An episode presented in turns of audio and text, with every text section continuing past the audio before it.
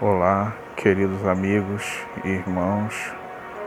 Quem fala é Adriel Castro, canal de Pai para Filho, mensagem de Deus para os nossos corações. O título da meditação de hoje é Vivendo em Santidade. O que é santo?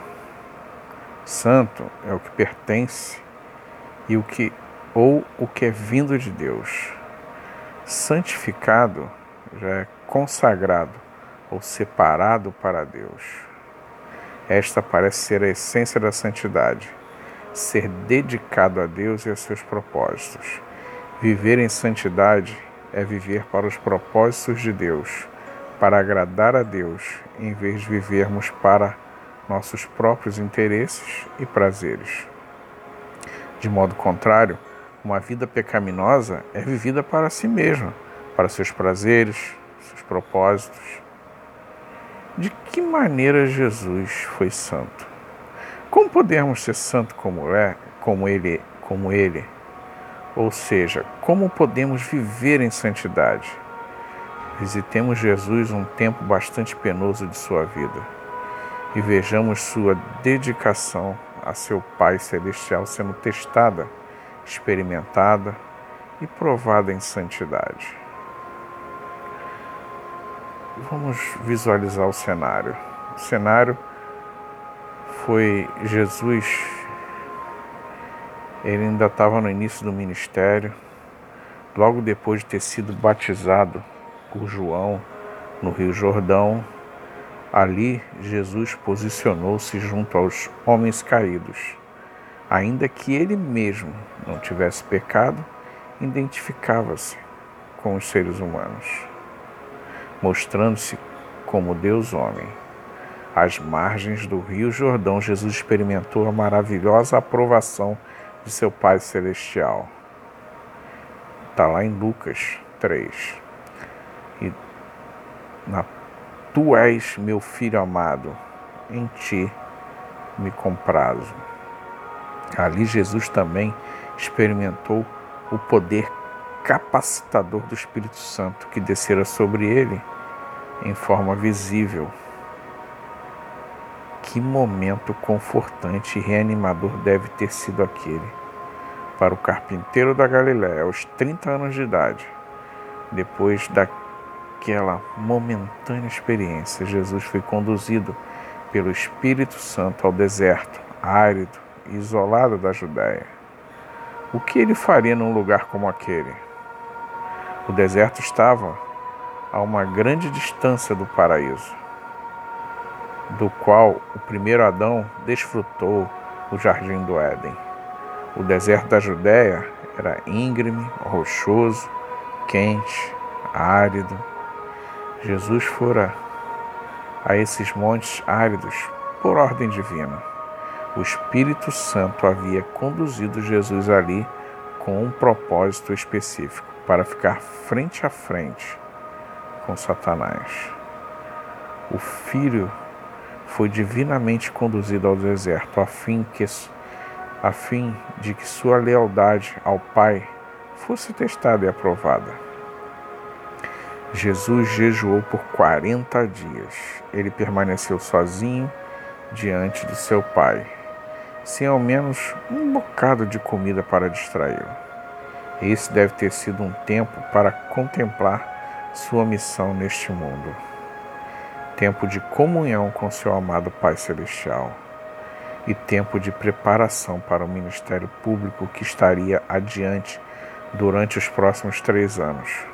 Como Israel esteve por 40 anos no deserto, Jesus esteve 40 dias no deserto. Então veio Satanás. Satanás começou seu ataque quando Jesus estava com fome. Sem dúvida, fraco, cansado, Satanás tentaria Jesus, o último Adão, de maneira semelhante ao que fez com o primeiro Adão. Satanás estava para colocar em prática sua melhor estratégia com o intuito de destruir a consagração de Jesus ao seu Pai Celestial a fim de destruir a santidade de Jesus. Poderia Satanás fazer com que este homem deixasse sua dedicação ao seu pai para, ao invés disso, levá-lo a buscar seus próprios interesses e prazeres? Três vezes Satanás atacou e três vezes Jesus resistiu. Da primeira vez, ele, Satanás fez a tentação para Jesus ser egoísta. Primeiro ataque de Satanás está registrado lá em Lucas 4, Ali encontramos. Disse-lhe então o diabo: Se és filho de Deus, manda que esta pedra se transforme em pão. Você poderia imaginar a quanto Jesus estava faminto após 40 dias de jejum? Satanás atacou a lealdade de Jesus a seu Pai Celestial, apelando para o seu legítimo apetite físico por comida. Apelo veio com prefácio: Se és o filho de Deus. Com efeito, Satanás estava dizendo Tire vantagem de ser filho. Veja, você está com fome, você tem de esperar que seu pai satisfaça sua necessidade? Talvez ele não te satisfaça, mas você tem o poder de satisfazer-se. Vá em frente, você tem poder, use-o. Satisfaça-se, seja independente, seja egoísta, como Jesus respondeu à tentação de satisfazer-te ilegitimamente. Ele citou Deuteronômio 8, 3 e replicou: Está escrito, não só de pão viverá o homem. Por que Jesus citaria este versículo em particular? Parece que Jesus insistia com Satanás e ferido. Não são realmente as coisas materiais que contam na, na vida em si, a confiança e a lealdade de alguém ao que quer que Deus, que Deus diga. Jesus indicava que o homem é mais que um animal com apetite físico. Ele é um ser espiritual em um relacionamento especial com o próprio Deus. A esperança do homem não está tanto no suprimento, mas no supridor. Não tanto na dádiva, mas no doador. Jesus resistiu claramente a Satanás e manteve a sua santidade, entregando ao adversário a mensagem: Posso confiar em meu Pai. Minha confiança não está naquilo que ele providencia, e sim no fato de que ele é o meu Pai. Confio em meu Pai Celestial, não preciso fazer as coisas por minhas próprias mãos, não serei egoísta não serei, mas serei leal ao meu Pai Celestial. Não se dando por satisfeito, ele fez a segunda tentativa, tentando a Jesus para ser bem sucedido. Jesus havia resistido com força, contudo, Satanás veio a ele novamente, lá em Lucas 4, 5 a 7 encontramos Satanás mostrando a Jesus um panorama de todos os reinos do mundo. Ele tentou fazer com que Jesus negasse seu compromisso em buscar a vontade e a honra de seu Pai. Ele queria que Jesus abandonasse aquela busca e, ao invés disso, buscasse sua própria glória. Ele apelou para que Jesus fosse bem-sucedido. Satanás insinuou que ele mesmo tinha a posse de todos os reinos do mundo.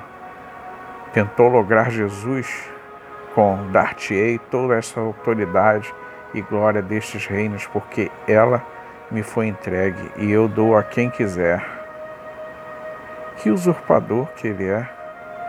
De acordo com Salmos 2, todas as nações foram prometidas ao Messias. Não obstante, o grande enganador procurou seduzir a Jesus esta oferta certamente foi atraente, contudo, havia um pequeno detalhe.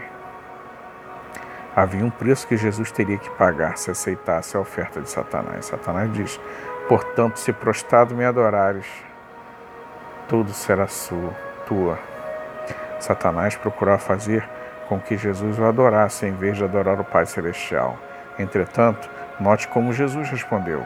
Uma vez mais, recusou-se a comprometer sua santidade, sua dedicação ao Pai Celestial. Ao invés de adorar ao diabo, Jesus o repreendeu, recorrendo a Deuteronômio 6,13.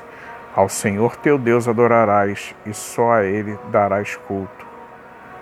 que Jesus replicou? Ele disse: Somente Deus é soberano, somente Ele é digno de nossa adoração e serviço. Não importa o custo, devemos adorar somente a Deus. Jesus não veio a esta terra para ser bem-sucedido aos olhos do mundo. Ele não veio para ser servido, mas para servir e dar a sua vida em resgate por muitos. Está lá em Mateus 20, 28. Jesus estava disposto a manter sua santidade, sua lealdade ao Pai Celestial. Ele estava disposto a seguir o caminho traçado pelo Pai, não importando o quão humilhante e doloroso esse caminho pudesse ser. Aí, mais uma vez, o diabo tenta a Jesus. E agora ele vem com a tentação para Jesus ser espetacular. Uma vez mais, Satanás atacou Jesus. Jesus tinha permanecido firme em sua lealdade ao, ao seu Santo Pai durante as tentações de Satanás para que fosse egoísta e bem-sucedido.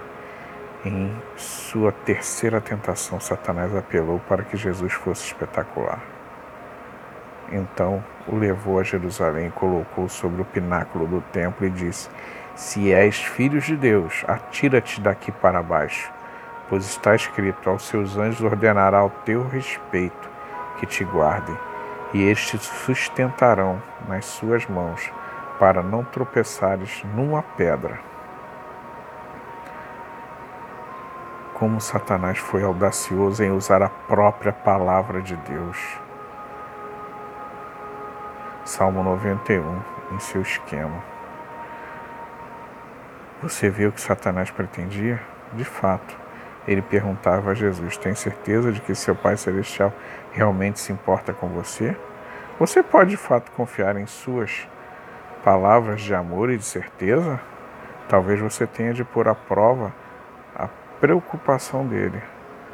Fosse a mão de Deus, Pai. Faça-o provar seu amor e preocupação. Faça alguma coisa espetacular apenas para ter certeza de que ele realmente protegerá você. Pule.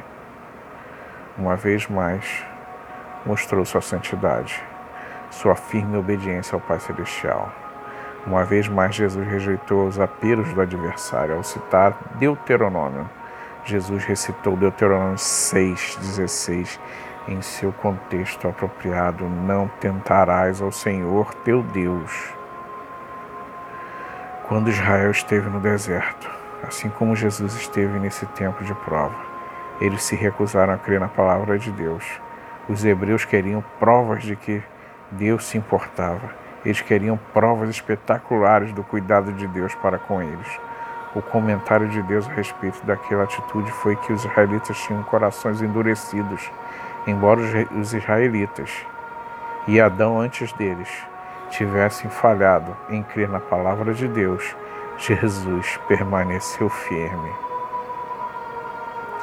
Lucas registra no capítulo 4, versículo 13, passadas que foram as tentações de toda a sorte, apartou-se dele o diabo até o momento oportuno. Nossa própria santidade com esta narrativa de santidade de Jesus afeta você? Como esta narrativa de santidade de Jesus afeta você e a mim? Primeiramente, ela nos lembra da grande esperança que temos em Jesus, nosso vitorioso líder, ainda que o primeiro Adão tenha falhado no teste no jardim do Éden, e mesmo que Israel tenha falhado no teste do deserto, Jesus passou e com louvor sua santidade, sua dedicação às prioridades e à vontade de seu Pai, manteve-se imutável e imaculada. Naquele encontro com o inimigo, o primeiro Adão falhou, o último Adão conquistou. Jesus é aquele que foi tentado em todas as coisas, a nossa semelhança, mas sem pecado Hebreus 4, 15. Como crentes, nós também podemos conhecer a vitória em todas essas coisas, porém somos mais que vencedores por amor daquele que nos amou. Está lá em Romanos 8,37. Como pessoas que estão em Cristo, não estamos mais sobre a escravidão do pecado. Satanás não possui reivindicação sobre nós, somos livres para rejeitar e nos rendermos aos ardis de Satanás. Ele nos libertou do império das trevas e nos transportou para o reino do Filho do seu amor. Colossenses 1,13. Em segundo, nesta narrativa verdadeira, Jesus é o supremo exemplo de santidade. Em João 5,30, Jesus explicou: Não procuro a minha própria vontade, sim a daquele que me enviou. Como crentes, temos a obrigação de andar nos passos de Jesus, assim como Jesus, nosso Senhor, no deserto da Judéia. Nós também podemos e devemos resistir aos esquemas sutis de Satanás. Também somos chamados a serem filhos de Deus, devemos andar de modo digno do chamado que recebemos, vivendo uma vida de obediente lealdade ao Pai que nos chamou Satanás nos tentará, assim como tentou Adão aos israelitas e a Jesus, a sermos egoístas, bem-sucedidos, espetaculares. Seguindo o exemplo de Jesus, devemos resistir às tramas de Satanás, confiando na palavra de Deus. Como Jesus, devemos ter uma inabalável lealdade às prioridades, aos propósitos e à vontade do nosso Pai Celestial. Assim como foi para Jesus, nosso deleite deve ser o de fazer a vontade do nosso Pai. Devemos estar dispostos a usar a palavra de Deus como espada empunhada quando estivermos em batalha contra nosso arqui-inimigo. Satanás é tão sutil quanto audaz. Entretanto, como filhos de Deus, andemos no Espírito, empunhando a espada da palavra de Deus, pois em todas essas coisas porém somos mais que vencedores por meio daquele que nos amou. A nossa força nada faz.